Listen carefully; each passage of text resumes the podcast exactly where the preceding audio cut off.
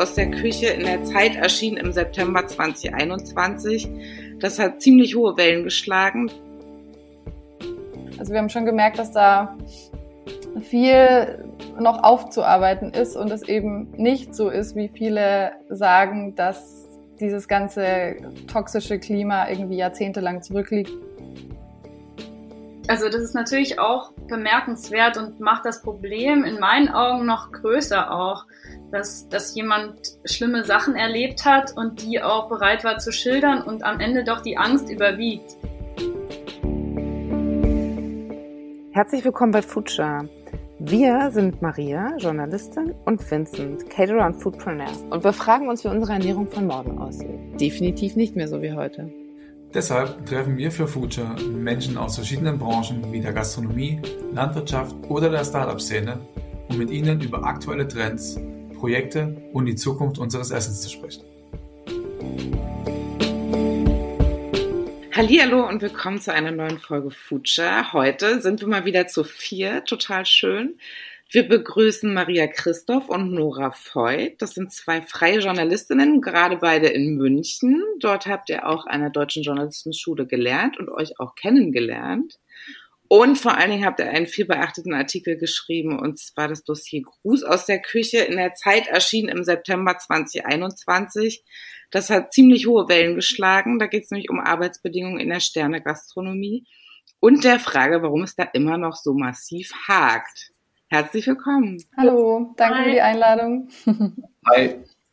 Ihr habt insgesamt anderthalb Jahre für die Geschichte recherchiert, habt über 30 Betroffene interviewt. Am Ende gab es nur einen Koch, der bereit war, mit euch äh, in einem Interview zu sprechen, also zumindest was dann auch abgedruckt wurde. Was habt ihr denn da rausgefunden? Also es ist vom Machtmissbrauch die Rede, Klima der Angst, alles Sachen, die eigentlich teilweise wirklich unfassbar zu lesen waren. Wie ging's euch?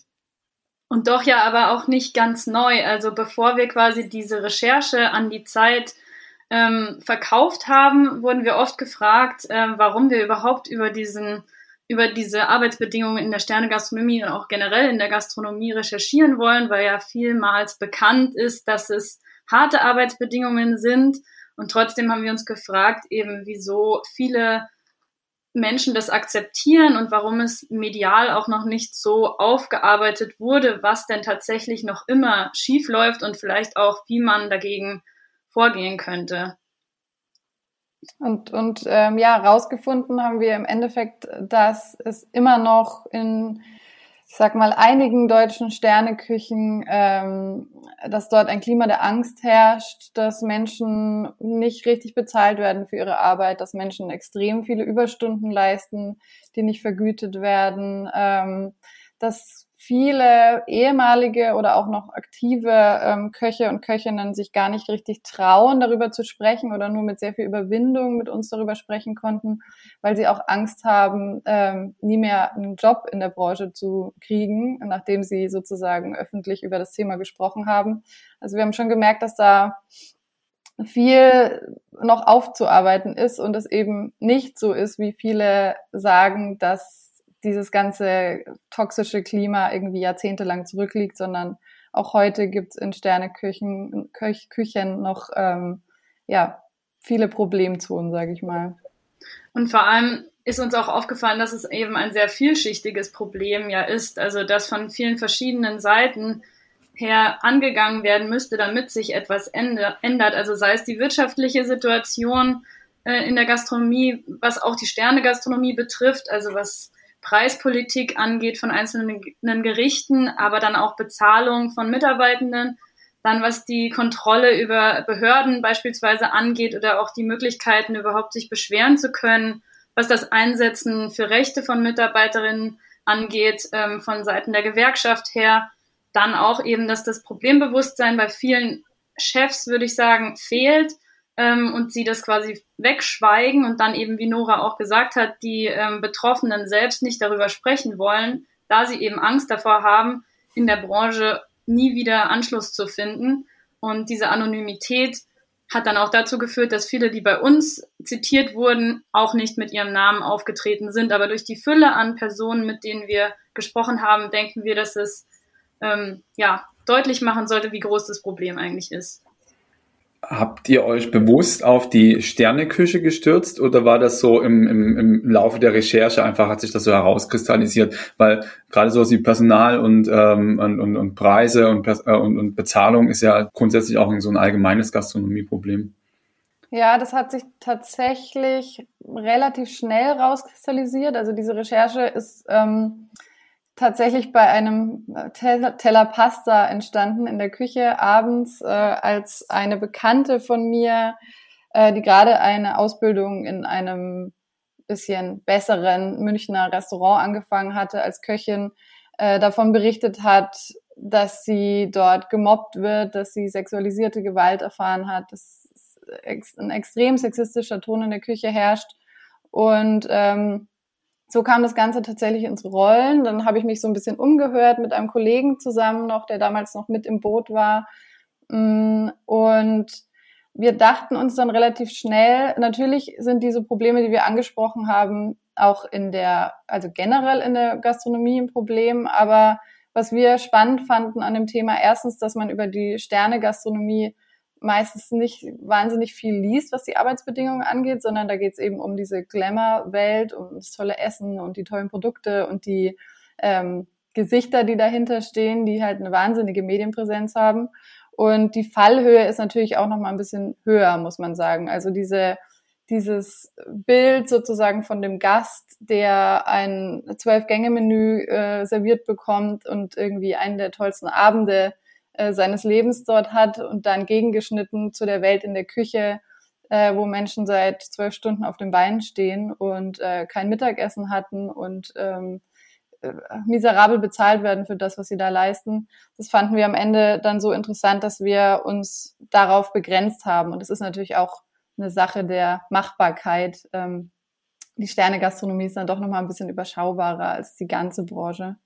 Ich denke auch die Distanz zwischen Vorgesetzten, also Sterne Koch und Mitarbeitenden beziehungsweise Azubis zum Teil auch, könnte ja nicht größer sein, gerade in dieser Sternebranche. Und die Personen, mit denen wir gesprochen haben, hätten sich eben nicht getraut, selbst an die Personen ranzutreten oder gar zu einer Gewerkschaft zu gehen oder zu einer Behörde zu gehen. Ähm, um sich zu beschweren. Und da ist irgendwie, finde ich, auch die mh, unsere journalistische Pflicht so ein bisschen stärker noch als vielleicht in den anderen Bereichen. Also es ist natürlich überall wichtig, dass man Leuten eine Stimme gibt, die selbst nicht darüber sprechen können, aber hier ist die Distanz gefühlt noch größer, würde ich sagen.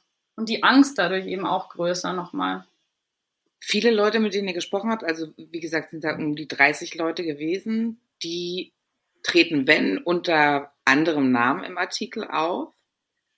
Wie gesagt, es gab einen Koch, der namentlich genannt wird, der auch bereit war, mit euch für, für den Artikel zu sprechen. Wie seid ihr überhaupt auf die Leute gekommen? Also kamen die auf euch zu, als irgendwann klar wurde, okay, da wird recherchiert oder seid ihr proaktiv aufmerksam geworden und auf Leute zugegangen? Das war ganz interessant, weil sich da tatsächlich ähm, auch unerwarteterweise so ein Schneeballeffekt eingestellt hat. Also wir hatten am Anfang der Recherche zwei, drei äh, Kontakte zu Menschen aus der Sterneküche, die entweder noch dort gearbeitet haben oder mittlerweile in einer anderen Branche sind. Ähm, und diese ersten Gespräche waren ziemlich eindrucksvoll und wir haben dann am Ende dieser Gespräche gefragt, Kennt ihr vielleicht noch jemanden, dem Ähnliches widerfahren ist, ähm, der auch mit uns darüber sprechen will? Oft hat man dann schon das Zweifeln gemerkt und es war schon so, hm, ja, wir kennen sehr viele Menschen, die Ähnliches erlebt haben, aber wir glauben eher nicht, dass die mit euch sprechen. Es war immer so ganz, ganz große Vorsicht in diesen Gesprächen auch. Und ähm, im Endeffekt hat sich das dann aber ergeben, dass doch unser Kontakt weitergeleitet wurde. Und ähm, ja, und so dann weit über 40 Gesprächspartner und Gesprächspartnerinnen insgesamt zusammengekommen sind. Die sind ja auch nicht alle in dem Artikel erwähnt. Wir haben auch darüber hinaus noch mit sehr vielen Menschen gesprochen. Ähm, ja, es war aber auch, also ganz oft gab es dann auch die Antwort, ja, ich kenne da jemanden, mein guter Freund oder äh, weiß nicht, Freundin, aber die möchte auf gar keinen Fall mit euch darüber sprechen. Also das haben wir schon auch erfahren. Auf jeden Fall. Also ich würde auch sagen, wir haben ja auch mit vielen Leuten gesprochen, die offen waren und dann aber quasi nicht im Artikel aufgetaucht sind, weil es nicht unter Sternegastronomie fiel. Also wir haben auch sogenannte Vorgespräche halt sehr viele geführt mit anderen Personen, über die wir dann eben zu Köchinnen kamen, die in der Sternegastronomie tätig sind. Also da sind im Vorfeld super viele Gespräche äh, passiert, bevor es dann zu denen kam, die jetzt wirklich in dem Artikel auftauchen. Und ähm, das war uns, glaube ich, auch wichtig, dass wir quasi über diese, diesen Tellerrand auch hinausblicken und dann über ähm, ja, jetzt auch nicht nur Freundeskreise oder sowas interviewen, sondern eben Menschen aus unterschiedlichsten Orten in Deutschland, ähm, also auch aus kleinen Orten zu erreichen und von denen bestätigt zu bekommen, dass es dort auch immer noch so läuft anscheinend. Im Prozess der Geschichte, wie war eure Arbeitsteilung eigentlich? Also es war ja wirklich eine lange, lange, lange Recherche und ihr habt viele Menschen wahrscheinlich getroffen oder auch am Telefon gesprochen. Keine Ahnung, Corona gab es ja auch noch. Ja, gute Frage. Wir haben das eigentlich nie ganz so konkret besprochen. Mm, es hat sich dann eigentlich immer einfach so ergeben. Also ähm, tatsächlich haben die meisten Gespräche am Telefon stattgefunden oder per Zoom oder ähm, Skype. Und oft war es dann so, dass eine von uns dann an ehemaligen Mitarbeitern von, ich sag jetzt mal zum Beispiel Christian Jürgens dran war und die dann wiederum gesagt haben, ich kenne jemanden, der hat dort auch mal gearbeitet vor drei, vier Jahren und dann haben wir uns da dementsprechend aufgeteilt. Maria hat zum Beispiel viel mit, mit äh, Angestellten von Christian Jürgens gesprochen. Ich habe eher mit äh, Leuten von Lose gesprochen.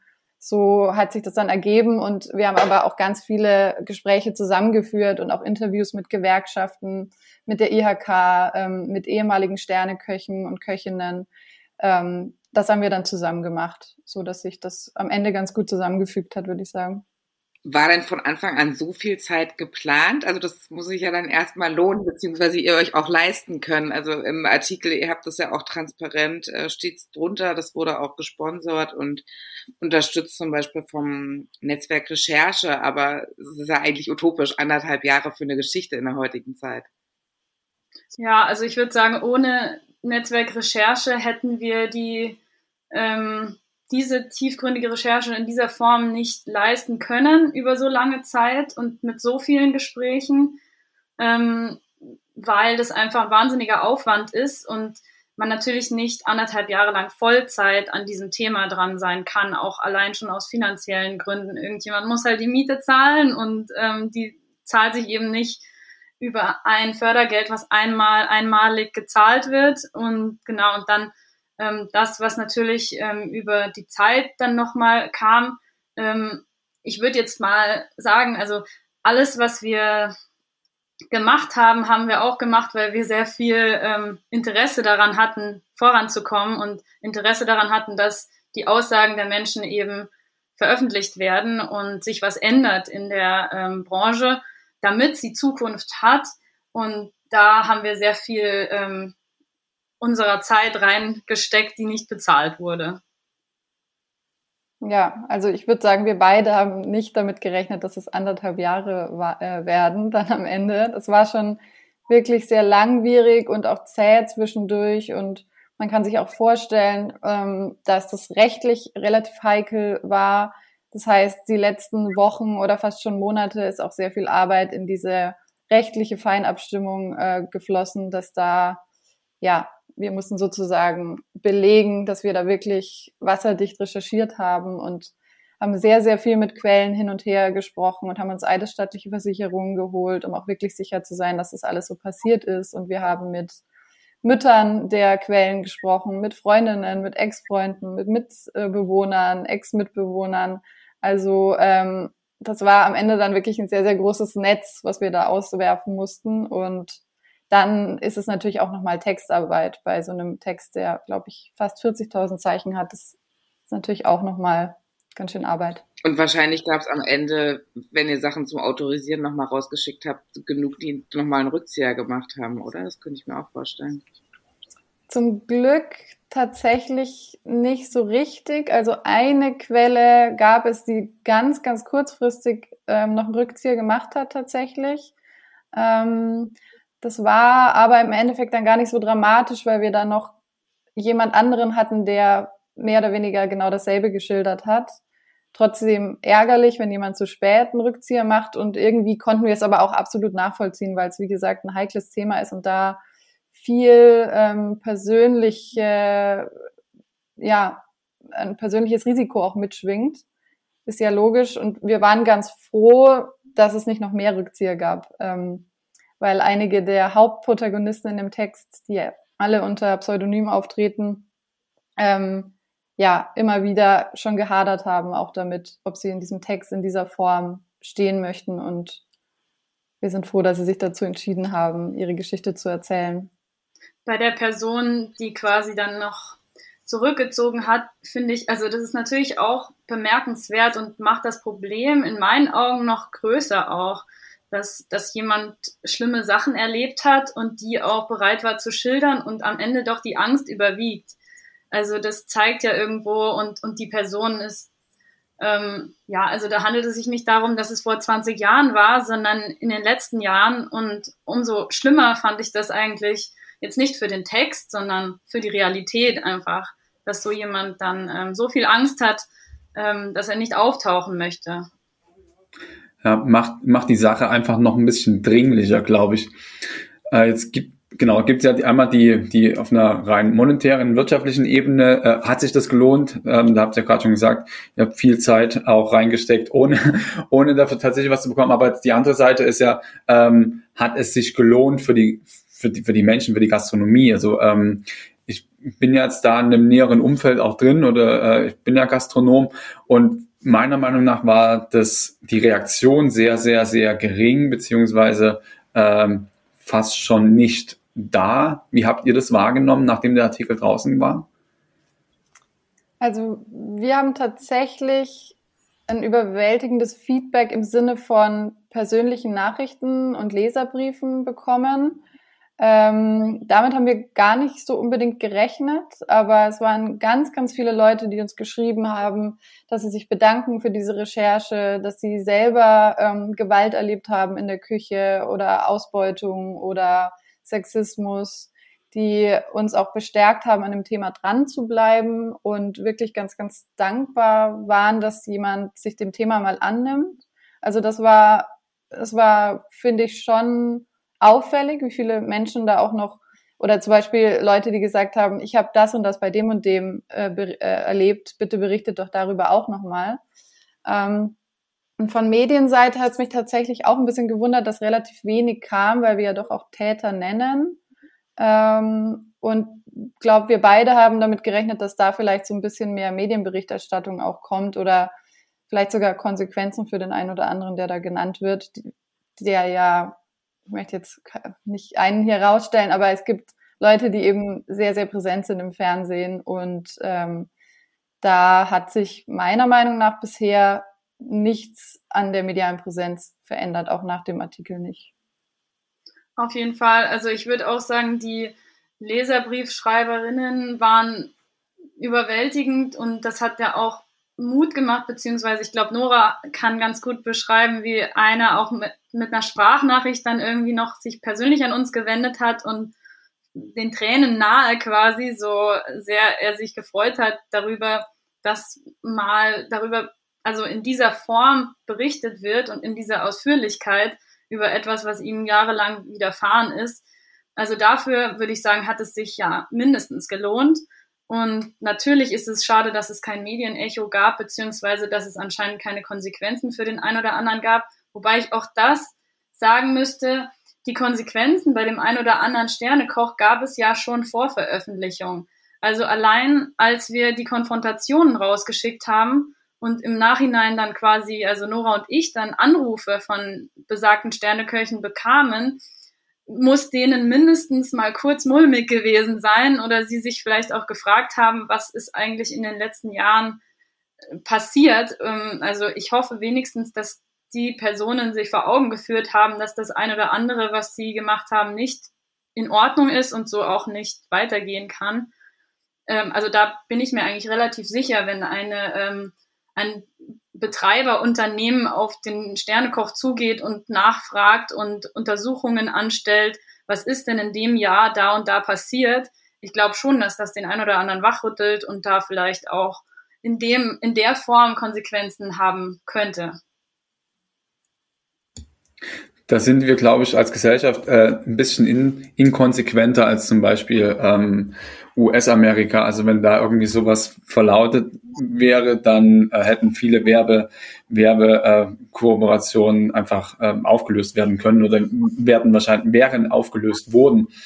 Äh, was mich tatsächlich so ein bisschen fast schon schockiert hat, ist, äh, so gerade die Hoga IAK, also die den, den, das Problem ja auch äh, geläufig ist, dass die sich wirklich in absolutes äh, Schweigen hüllen und und ähm, und eigentlich damit fast schon alles decken, was da passiert ist. Also äh, das fand ich, wie, wie habt ihr da so eine, so eine so eine Wahrnehmung, vielleicht auch im Gespräch mit mit äh, mit mit anderen, dass inwieweit man sich da auf die Gewerkschaft, also ist ja keine Gewerkschaft, aber die, die Gesellschaft, die da bisschen als Mantel drüber steht, äh, verlassen kann oder ja, also ich fand es auch erschreckend, dass vielen die Gewerkschaft an sich nicht bekannt ist und anderen nicht bekannt ist, wo man sich eigentlich beschweren kann. Und dann gibt es wiederum Menschen, mit denen wir gesprochen haben, die sich beschwert haben und dann sehr unbefriedigende Antworten bekamen. Und das ist ja auch so ein großes Problem, dass dann vielleicht eher geraten wurde, wechsel doch den Betrieb, statt, okay, dann gehen wir da mal vorbei und schauen nach, wie es da eigentlich läuft. Ähm, nee, halt es doch einfach noch die drei Monate deiner Ausbildung aus und danach kannst du ja woanders hingehen. Also, dass sowas geraten wird, finde ich wirklich erschreckend und auch einfach nicht richtig. Und ich glaube auch diese Fluktuation ist eben was in, gerade in der Sterneküche, ähm, was nicht sein müsste, wenn es anders läuft und was vielleicht auch dazu führen könnte, dass ein anderes Klima herrscht, wenn Leute sich nicht denken, naja, okay, wenn es hier jetzt nicht läuft, dann gehe ich woanders hin. Genau, und diese Kontrollmechanismen, dass die nicht richtig greifen, war uns auch, wurde uns relativ schnell klar, aber das darf natürlich auch nicht sein, vor allem wenn es um Ausbildungsbetriebe geht und um Minderjährige zum Teil, ähm, die natürlich geschützt werden müssen. Ja, ich hatte auch das Gefühl, dass die Probleme auch von Seiten der IHK da oft so ein bisschen abgewälzt wurden auf andere. Zum Beispiel habe ich ganz oft gehört in den Gesprächen, dass Auszubildende heutzutage ein ganz falsches Bild von dem Beruf hätten, ähm, durch TV-Shows unter anderem. Sie da ankommen mit völlig falschen Erwartungshaltungen und dann sich nach zwei Monaten denken, oh Gott, was ist denn, ich muss hier ja stundenlang arbeiten und richtig schuften und dann ähm, breche ich das mal lieber wieder ab. Ja, gibt's bestimmt äh, solche Azubis, gibt's in anderen Branchen mit Sicherheit auch. Aber ich finde, damit macht man sich ein bisschen sehr leicht, ähm, also das abzuwälzen auf die Azubis oder auf irgendwelche anderen Mechanismen, die man nicht so ganz nachvollziehen kann. Ich glaube, dass denen durchaus die Probleme bewusst sind und dass, äh, dass es da immer noch Aufholbedarf gibt, auch was die, die ganze Kontrollstruktur dort angeht. Also ich finde, es ist auch immer noch schwierig, dass ein Azubi, der irgendwie unter seinem Chef leidet, dann mit vollem Namen sich da beschweren muss, haben wir ganz oft gehört, die Geschichte, dass ähm, sich die dann entweder nicht getraut haben und zurückgezogen haben, also sie wollten eine Beschwerde einreichen, dann hieß es von Seiten der IHK, ja, kannst du gerne machen, aber dann bitte mit vollem Namen und so. Und es ist ja ganz logisch, dass man total Angst hat, als 17-, 16-Jähriger dann da verpfiffen zu werden vor der gesamten Mannschaft, wenn das Klima eh schon von Angst geprägt ist. Und ähm, da glaube ich, muss wirklich noch mal ein bisschen drüber nachgedacht werden, ob das alles so richtig ist. Oder was ja auch gesagt wurde, ähm, die Probleme haben sich meistens dann erledigt, sobald man sich dann mit dem Chef an einen Tisch gesetzt hat und dann zu dritt drüber spricht, quasi, wo ich mir auch denke, ja, das ist, äh, mag sein, aber die Gründe dafür könnten natürlich auch woanders liegen. Also face to face ähm, mit der Person unter der du leidest, dann Dinge standhaft ähm, ja, zu vertreten, finde ich schwierig. Also das müsste doch anonym möglich sein. Definitiv, das hat mich auch gewundert, als ich das gelesen habe. Da habe ich gedacht, da kann es nur Leute geben, die auf jeden Fall einen Rückzug machen und absolut nachvollziehbar. War euch denn auch klar, dass ihr für die Geschichte am Ende nur einen Koch habt, der sich wirklich hinsetzt und mit euch nochmal alles durchgeht und wirklich spricht? Also in dem Fall war das Toru Nakamura, auch in München, Sternekoch, der ja nun wirklich offen war und ihr schreibt auch, er hat ein man hatte wirklich den Eindruck, er wäre etwas geläutert und hätte über sein Fehlverhalten in der Vergangenheit nochmal reflektiert, sogar eine Therapie gemacht. Ja, also das war echt ein beeindruckendes Gespräch, weil ich damit gar nicht gerechnet habe, dass jemand so offen umgeht mit seinem eigenen Wandel, mit seinen eigenen Fehlern als Chef, aber auch als Mensch. Also es war wirklich unerwartet. Und man sah an diesen, insgesamt war es ja waren es vier verschiedene Reaktionen von den vier, ähm, sag jetzt mal Tätern in dem Text, was ähm, ich glaube, wir, Maria und ich, wir haben beide damit gerechnet, dass jetzt nicht jeder sich von denen mit uns an einen Tisch setzen wird. Von Alfons Schubeck weiß man zum Beispiel, dass er auf sowas oft gar nicht reagiert oder nur per, per Anwalt. Ähm, der hat ja tatsächlich auch gar nicht reagiert auf die Vorwürfe, die wir ihm geschickt haben.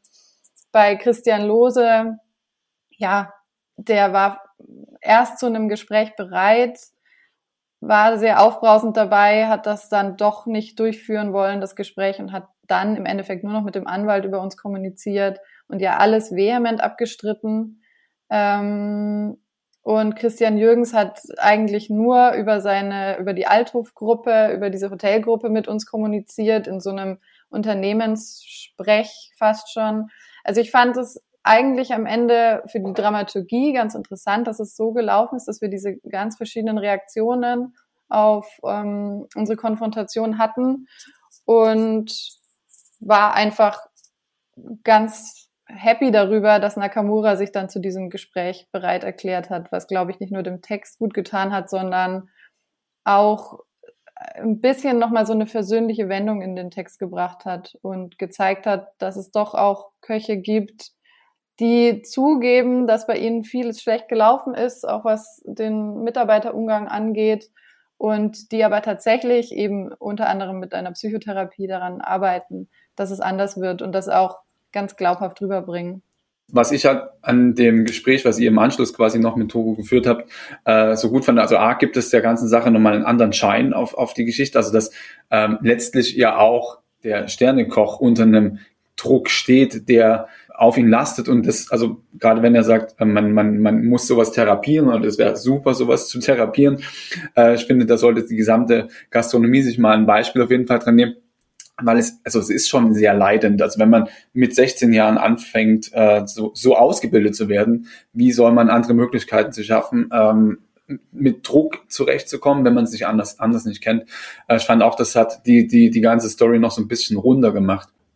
Genau, jetzt waren wir ja schon mal kurz bei den Reaktionen, die mehr oder minder ausgeblieben sind. Eine Reaktion wurde mir tatsächlich auch weitergeleitet von einem Bekannten von mir, der äh, weiß, dass ich mich mit dem Thema auch sehr auseinandersetze, und zwar vom Jürgen Dolase, der sich ein Stück weit, ähm, ja, wie, wie, so ein, wie so ein alter Herr, so ein Vater äh, vor seine seine Sterne-Gastronomie stellt und äh, teilweise, also meiner Meinung nach, so ein bisschen eure, eure Arbeit unter den, äh, also unter den Tisch kehren möchte äh, und vor allen Dingen auch so ein bisschen sagt, dass die, die gelitten haben, also die Auszubildenden etc., äh, ja doch auch Täter sind, weil sie, äh, er bezeichnet eine, eine, eine Küche als, als Band und äh, die Gesamtheit der Band leidet unter, unter den, den, ich nenne es jetzt mal Inkompetenz oder der, der schlechten Arbeit des Einzelnen. Ähm, genau, und da wäre jetzt mal einfach mal eine Frage, habt ihr A, dieses, diese, diesen Bericht gelesen und B, was könnte man, was, was haltet ihr von, von so einer Art von Anmerkung, kritischer Anmerkung seinerseits? Ähm, also wir haben den beide, wir haben beide nicht gelesen, den Bericht. Ich finde Kritik grundsätzlich vollkommen angebracht. Ich glaube, es gibt auch Punkte, die man kritisieren kann an unserer Recherche, keine Frage. Ähm, das Argument verstehe ich jetzt ehrlich gesagt nicht so richtig. Natürlich gibt es immer, Inkom also wenn es darum geht, dass es inkompetente Azubis gibt in irgendeiner Branche, äh, ist ja logisch. Natürlich, nicht jeder wird irgendwie mal Sternekoch und nicht jeder gibt immer 100 Prozent und es gibt Leute, die sind einfach auch fehl am Platz und brauchen vielleicht länger ihren, ihre richtigen, ihren richtigen Berufswerdegang einzuschlagen oder so. Ähm, ich glaube aber, dass es ganz falsch wäre, jetzt hier wieder so eine Täter-Opfer-Umkehr zu machen. Also ich finde, was unsere Recherche auch auszeichnet, ist ja eben, dass wir Namen genannt haben. Und zwar nicht einfach, weil wir Lust hatten, draufzuhauen, sondern weil wir sehr genau recherchiert haben und mit sehr, sehr vielen Leuten gesprochen haben, die unter diesen Menschen gelitten haben. Und es gibt darüber hinaus noch ganz, ganz viele andere Sterneköche, die ähm, ähnlich schlimme Arbeitsbedingungen bei ihnen in den Küchen haben, die aber eben nicht genannt werden konnten, einfach weil Leute Angst hatten, mit uns darüber zu sprechen. Und ich glaube, das kann man dann auch einfach mal so stehen lassen. Also wir haben gut belegt, was in diesem Artikel geschildert wird. Diese Sachen sind alle passiert. Ich finde es ganz interessant, dass von Akteuren der Branche selbst oft so dasselbe Muster an Reaktion kommt auf diesen Artikel, nämlich entweder, das, habe ich jetzt letztens erst vor ein paar Tagen, war Tim Raue im Kölner Treff in dieser Talkshow und hat in einem Nebensatz unsere Recherche erwähnt und gesagt, ähm, er fände die wahnsinnig altmodisch und die hätte nichts mehr mit der Realität zu tun. So irgendwie in, in diesem Duktus. Und dann frage ich mich, ob er den Artikel überhaupt richtig gelesen hat, weil wir haben tatsächlich mit, also mit vielen Leuten gesprochen, die jetzt gerade in den Küchen stehen oder vor ein, zwei Jahren und genau diese, äh, von diesen Erfahrungen berichten. Und natürlich gibt's auch in dem, kommen in dem Artikel auch Leute vor, die vielleicht vor fünf, sechs, sieben Jahren ähm, Gewalterfahrungen gemacht haben oder Ausbeutungserfahrungen. Aber das alles was wir jetzt recherchiert haben, spricht dafür, dass es diese Bedingungen eben immer noch heute auch gibt und dass es eben nicht die 80er Jahre sind, auch nicht die 90er Jahre, sondern das Jahr 2020 und 2021, wo ähm, Koch-Azubis ausgebeutet werden, nicht bezahlt werden oder Gewalt, Gewalterfahrungen machen. Und ähm, ich glaube, das ist ganz einfach ein Schutzmechanismus und dieses typische, ich möchte da nicht zu genau hinschauen und sage deswegen, das ist alles schon längst vorbei. Und was die Auszubildenden angeht, ich würde sagen, nichts rechtfertigt einen schlechten Umgang mit Auszubildenden, keine, also wer definiert überhaupt schlechte Arbeit? Mir ist es schon häufiger untergekommen, auch während der Recherche, dass gesagt wurde, man bekommt ja keine qualifizierten Leute mehr rein, was daran liegt, dass man keinen gewissen Schulabschluss theoretisch braucht, um den Beruf zu erlernen oder auch, ähm, ja, die Leute hätten falsche Vorstellungen, Vorstellungen von dem, was man dann später dort macht.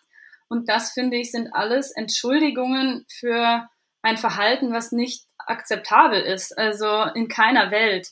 Und ähm, das darf so auch nicht sein. Und dann ist es egal, wie gut jemand jetzt den Fisch filetiert. Ich glaube nicht, dass es rechtfertigt, dass man dafür stundenlang äh, einen Keller schrubbt äh, sondern vielleicht eher, dass einem dann nochmal besser erklärt wird, wie man denn das ein oder andere macht, um langfristig bessere ähm, Mitarbeiterinnen zu haben, die auch langfristig dort arbeiten wollen. Und das ist ja in jeder Branche so. Also das finde ich äh, wirklich eigentlich ein sehr feiges Argument.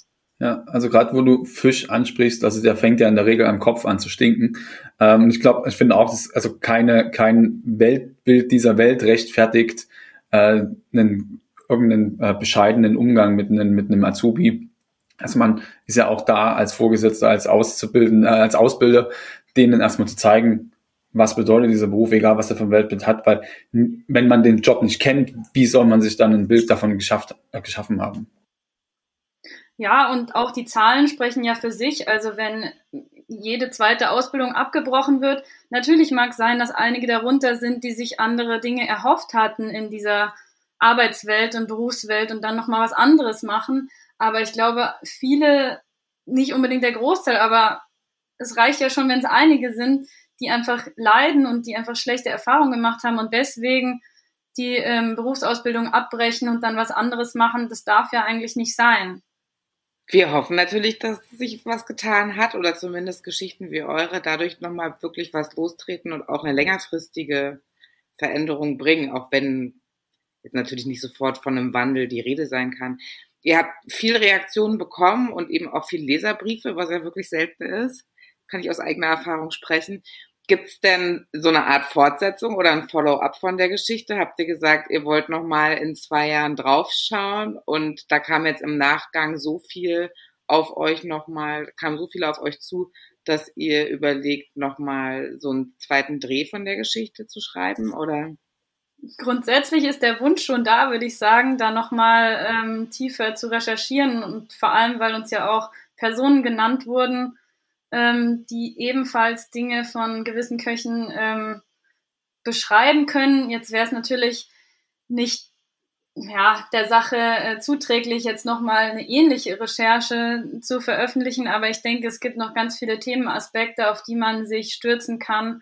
Ähm, was zum Beispiel auch aus unserem jetzigen Artikel rausgeflogen ist, ist ja das ganze Thema mit der ähm, sexualisierten Gewalt. Also wir haben ja auch da Berichte gehört ähm, und konnten, haben das jetzt ausgeblendet, weil uns nicht, weil uns vielleicht auch noch einige Zeugenaussagen gefehlt haben.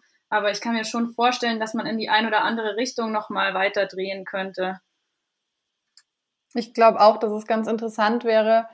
Wir haben jetzt für diese Recherche sehr genau hingeschaut, was schief läuft, was noch schief läuft, was vielleicht auch den Wandel verhindert. Ähm, aber es wäre, denke ich, ganz interessant mal zu gucken, wo gibt es denn schon Wandel? Was kann man anders machen? Ich habe zum Beispiel letztens ein Interview geführt mit Silvio Pfeuffer von dem Berliner Sterne-Restaurant 1 unter 0, die ähm, gerade die Vier-Tage-Woche eingeführt haben, ich glaube letzten Monat, und sich ganz bewusst dafür entschieden haben, nur noch vier Tage am Tag in der Woche geöffnet zu haben, aber mit unter demselben Lohnbedingungen. Also die Mitarbeiter werden voll bezahlt, als hätten sie eine Fünf-Tage-Woche.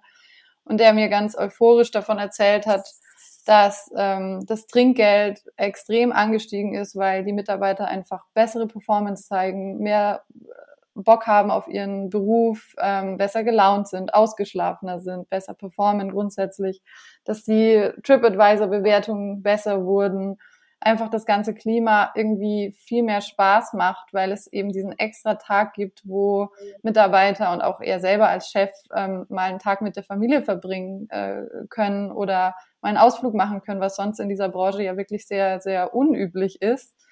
Ähm, und ich glaube, ja, da tut sich viel, das ist toll, das ist, geht ganz oft eher von diesen jungen, neuen Sterneköchen und Köchinnen aus, äh, das finde ich super und spannend und ich glaube, da lohnt es sich auch nochmal genauer hinzuschauen. Auch was andere Teams angeht, oder? Also wir haben ja auch zum Beispiel mit, ähm, mit ähm, Dalat Kambo. Gesprochen, die jetzt ein rein weibliches Team zum Beispiel aufgestellt hat, was das vielleicht auch verändert, wenn so die Zusammensetzung der ähm, Küchenteams sich ändert. Dann aber auch, was ändert sich vielleicht, wenn Preise sich verändern? Ist es wirklich so, dass der ähm, Kunde am Ende nicht bereit ist, vielleicht 10 Euro mehr zu zahlen? Also ich hatte da auch mit äh, Magnus Nielsen äh, gesprochen, ähm, der auch diese Mad Academy ähm, führt und sagte, dass eben diese Verdopplung fast des Preises in seinem Restaurant, was er davor geführt hatte, ähm, keinen Unterschied für den Kunden gemacht hat, sondern eher dann die Teams ähm, ja motivierter waren auch nochmal. Also das jetzt nur so am Rande. Also ich glaube, dass es auch auf jeden Fall interessant ist, bei diesen Versuchen mal genauer hinzuschauen, was funktioniert und was funktioniert nicht und wer, ja, welcher Wandel ist überhaupt möglich. Das ist, glaube ich, ein ganz, ganz wichtiger Punkt, um äh, auch wieder den Bogen zu schlagen zu unserem Zukunftspodcast, den wir ja sind. Also auch wenn wir jetzt so ein bisschen in, in der Vergangenheit der Gastronomie der letzten Jahre ein bisschen rumgekramt hatten, äh, genau, es geht ja um, um das Vorwärtsdenken, um äh, wie geht's weiter mit der Gastronomie und äh, auf jeden Fall ganz, ganz viele spannende Themen. Nora, du hast schon gesagt, es passiert was. Äh, leider noch nicht, noch nicht genug, meiner Meinung nach, und noch nicht auf breiter Ebene, aber ähm, wir werden mal schauen, wo das hinkommt. Äh, wir sind quasi damit an, den, an, an dem ersten Ende unserer Fragerunde und kommen jetzt zu unseren äh, Future-Fragen. Äh, die dürft ihr gerne auch äh, jede, jede für sich beantworten, also nicht jede für sich, sondern jede für uns und äh, abwechselnd. Und die erste wäre, äh, was hast du als letztes gegessen? Ich habe gestern, ich frühstücke tatsächlich nicht, deswegen habe ich heute noch nichts gegessen. ähm, ich war gestern beim Italiener ums Eck und habe mir eine ganz tolle Fischsuppe gegönnt und eine Trüffelpasta. Und ein Dessertteller natürlich auch mit Tiramisu und Panna Cotta. Wow, da kriege ich jetzt direkt Hunger. ähm, ich frühstücke tatsächlich und habe zuletzt ein Avocado-Brot gegessen und ein Porridge, weil ich heute sehr viel Hunger hatte. Nennt uns bitte ein Lebensmittel für die Zukunft. Hm. Schwierig. Jupp. Also ich hätte jetzt ähm, direkt an ja so Fischersatzprodukte und auch Fleischersatzprodukte gedacht, was natürlich irgendwo so ein bisschen easy auf der Hand liegt. Aber ich denke gerade ähm, nach dieser ganzen Seaspiracy-Diskussion, die da angestoßen wurde und sowas, dass gerade nachhaltiger Fischfang gefördert werden sollte und da auch, also und da auch Alternativen zu Fischprodukten eine Rolle spielen könnten. Ja, hatte ich auch gerade im Kopf. Ich habe mir letztens diese tollen ähm, Fisch vom Feld Stäbchen gekauft, die wirklich relativ lecker sind. Das ist so ein veganer Fischstäbchenersatz. Und ich, mir fällt in letzter Zeit auf, dass die Rolle von Hafermilch und anderen pflanzlichen Alternativen äh, immer größer wird. Und ich, ich selber kaufe auch schon seit längerer Zeit keine Kuhmilch mehr. Und ich höre auch immer öfter den Satz, dass Leute Kuhmilch mittlerweile eklig finden, die gar nicht mehr trinken können. Dass irgendwie, dass sich da irgendwie so ein Wandel einstellt, der in Richtung Abneigung von Kuhmilch hin zu, es wird einfach es gibt einfach Hafermilch und das ist völlig fein und ich finde, das, das ist gut so. Wir beschäftigen uns ja immer so ein bisschen mit der Diskrepanz zwischen äh, weniger landwirtschaftliche Fläche und mehr Menschen auf unserem Planeten. Und die Frage wäre jetzt, damit auch 2050 genug für alle da ist, was kann man sofort tun oder ändern? Ich würde sagen, ähm, was ein wichtiger Punkt ist, ist ähm, Kleinbauern zu unterstützen, also gerade so die ähm, Landwirtschaft, ähm, also die, denen jetzt gerade noch zu wenig zukommt oder die sich vielleicht auch denken, sie müssen schließen, weil ähm, größere Unternehmen den Markt dominieren und sie quasi darunter leiden und sich selbst aufgeben müssen. Also ich meine damit jetzt eben so kleine Betriebe in Dörfern, von denen aber trotzdem auch sehr viele Leute leben könnten eben im Kleinen gedacht. Also meine Oma kauft natürlich von unserem Nachbarn die Eier und das Fleisch irgendwie von dem anderen Nachbarn und ich glaube, dass wir irgendwie wieder, jetzt vielleicht nicht ganz so klein, aber so auf diese Ebene ein Stück weit zurückgehen müssen und es nicht sein kann, dass zum Beispiel auch in Deutschland viel Fleisch produziert wird, was dann nach China geschickt wird. Also dass man sich doch eher darauf fokussiert, was brauchen die Leute hier vor Ort und ähm, kann ich das nicht durch lokale Anbieter irgendwie deckeln. Und dann gibt's halt viel, was äh, von der Jahreszeit abhängt. Und, und nicht Dinge, die extra von irgendwo anders exportiert werden müssen, weil wir jetzt gerade Hunger darauf haben.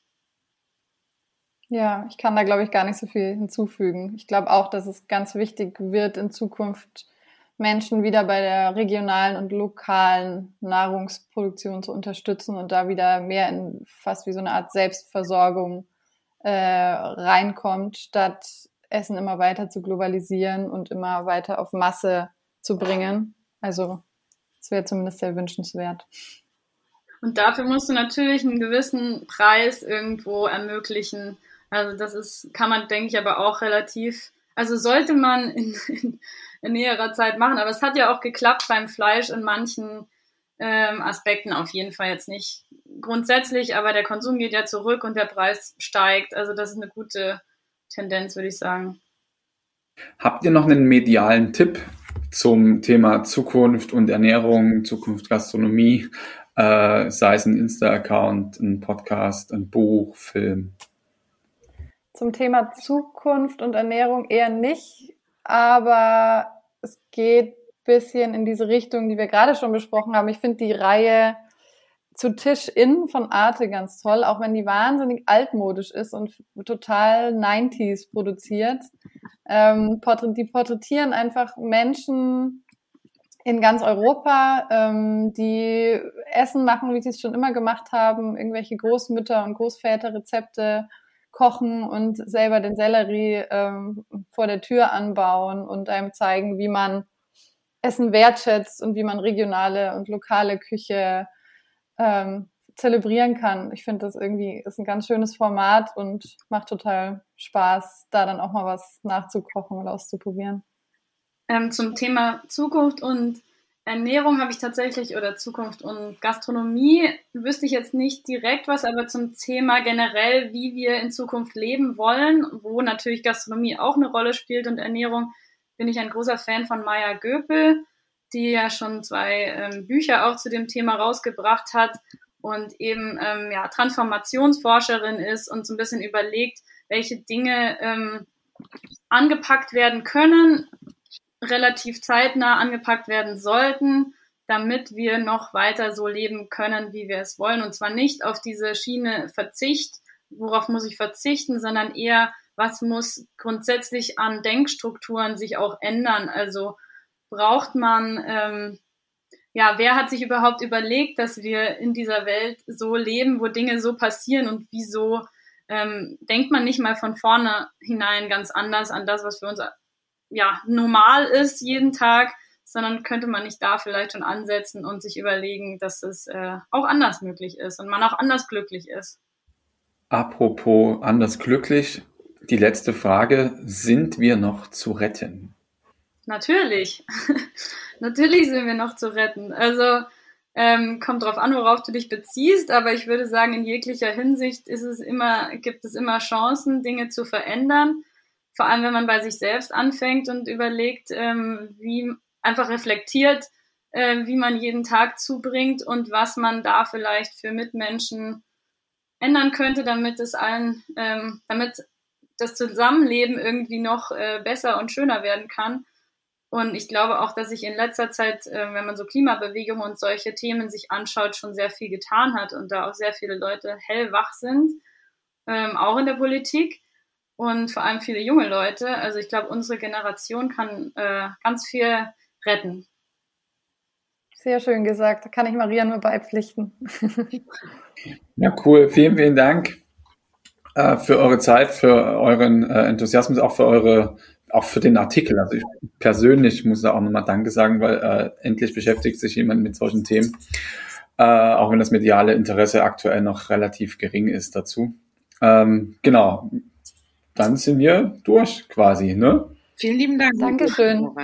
Dankeschön. Dann bis bald. Bis ciao, bald. ciao. Ciao. Ja. So, das war's mal wieder mit einer Folge Future. Schön, dass du dabei warst. Wenn du irgendwie Anregungen hast oder meinst, du kennst wen, den wir unbedingt mal vors Mikrofon holen sollten, äh, schreib uns einfach. Und hinterlass uns natürlich super gerne eine Bewertung, vertag uns, schenk uns Sterne und drück den Abo-Button. Vielen Dank fürs Zuhören. Bis zum nächsten Mal. Bis die Tage.